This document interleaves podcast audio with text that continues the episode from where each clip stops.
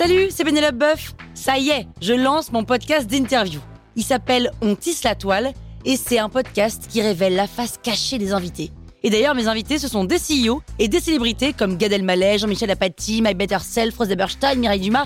Et évidemment, je pose des questions qu'on n'ose pas toujours poser et je leur fais faire des tests, des challenges, je leur fais jouer d'harmonica, grignoter des trucs, bref. Rendez-vous sur On tisse la toile pour découvrir une interview tous les lundis. Ciao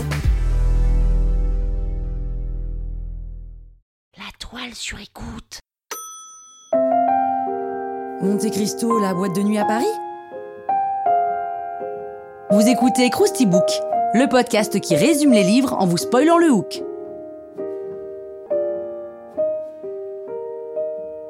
Allez, je vous rafraîchis la mémoire Le Comte de Monte Cristo est un roman d'Alexandre Dumas, écrit avec la collaboration d'Auguste Maquet. Le roman est publié en feuilleton à partir d'août 1844 et ce jusqu'en janvier 1846.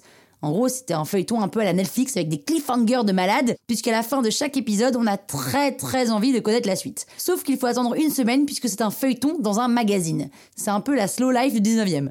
L'histoire, c'est celle d'Edmond Dantès, un jeune marin de 19 ans qui débarque à Marseille pour se fiancer avec la belle catalane Mercedes.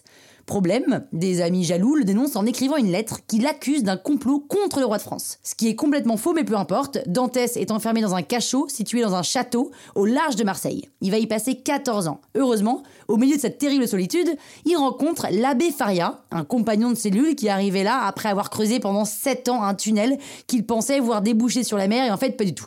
L'abbé Faria l'instruit en économie, en sciences, en politique, en philosophie, lui explique le fonctionnement de la haute société et lui apprend même quatre langues. Dantès a donc dans son malheur pas mal de chance, sachant qu'en plus, juste avant de mourir, l'abbé lui révèle l'existence d'un trésor caché dans l'île de Monte Cristo. Dantès prend la place du corps de l'abbé dans un sac sans savoir que tous les morts sont jetés à la mer avec un boulet. Il parvient tout de même à s'en sortir, récupère le trésor et se trouve un petit nom qu'il n'est pas allé chercher bien loin, le comte de Monte Cristo. Et après 14 ans en prison pour rien, hein, concrètement, Dantès en a gros sur la patate et il décide de se venger méthodiquement de ceux qui lui ont détruit sa vie.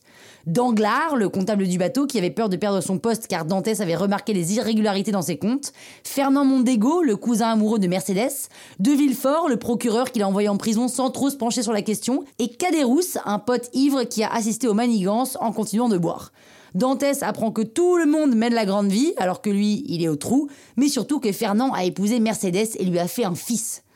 Dix autres années passent et Dantès monte enfin à la capitale pour mettre en place sa vengeance longuement réfléchie. Dantès, là, il a plus de 19 ans, il a plutôt une bonne quarantaine d'années, ce qui est très pratique parce que du coup, personne ne le reconnaît. Comme il est sympa, il va aussi récompenser les rares qui lui sont restés fidèles en distribuant des diamants. Mais globalement, hein, Dantès distribue plutôt les sentences et c'est à coup de déshonneur, de ruines, de folie et de mort.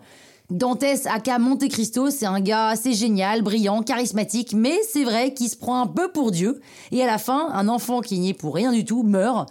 Et il se dit que peut-être sa vengeance est arrivée à son terme. Ce roman, c'est un incroyable roman d'aventure, ça part dans tous les sens, c'est rebondissement sur rebondissement, parfois c'est un peu tiré par les cheveux, mais en vrai on s'en fout, on veut de l'action, on veut vivre des émotions, et là on est servi. La morale de tout ça, c'est qu'on finit toujours par payer pour ses crimes, et finalement, même Edmond Dantès, il n'y aura pas échappé. Il n'a rien gagné à se venger, il n'est même pas apaisé et surtout, il vaut pas mieux que ses victimes. Même si, quand même, hein, qu'est-ce qu'il est fort ce Monte Cristo. Le coup du boulet dans l'eau et quand il nage 7 km, oh là là là là, on le kiffe.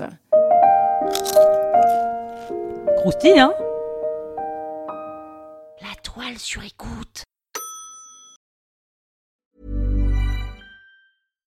Hey, it's Paige DeSorbo from Giggly Squad. High quality fashion without the price tag. Say hello to Quince. I'm snagging high-end essentials like cozy cashmere sweaters, sleek leather jackets, fine jewelry, and so much more. With Quince being 50 to 80% less than similar brands. And they partner with factories that prioritize safe, ethical, and responsible manufacturing. I love that. Luxury quality within reach. Go to quince.com slash style to get free shipping and 365 day returns on your next order. Quince.com slash style.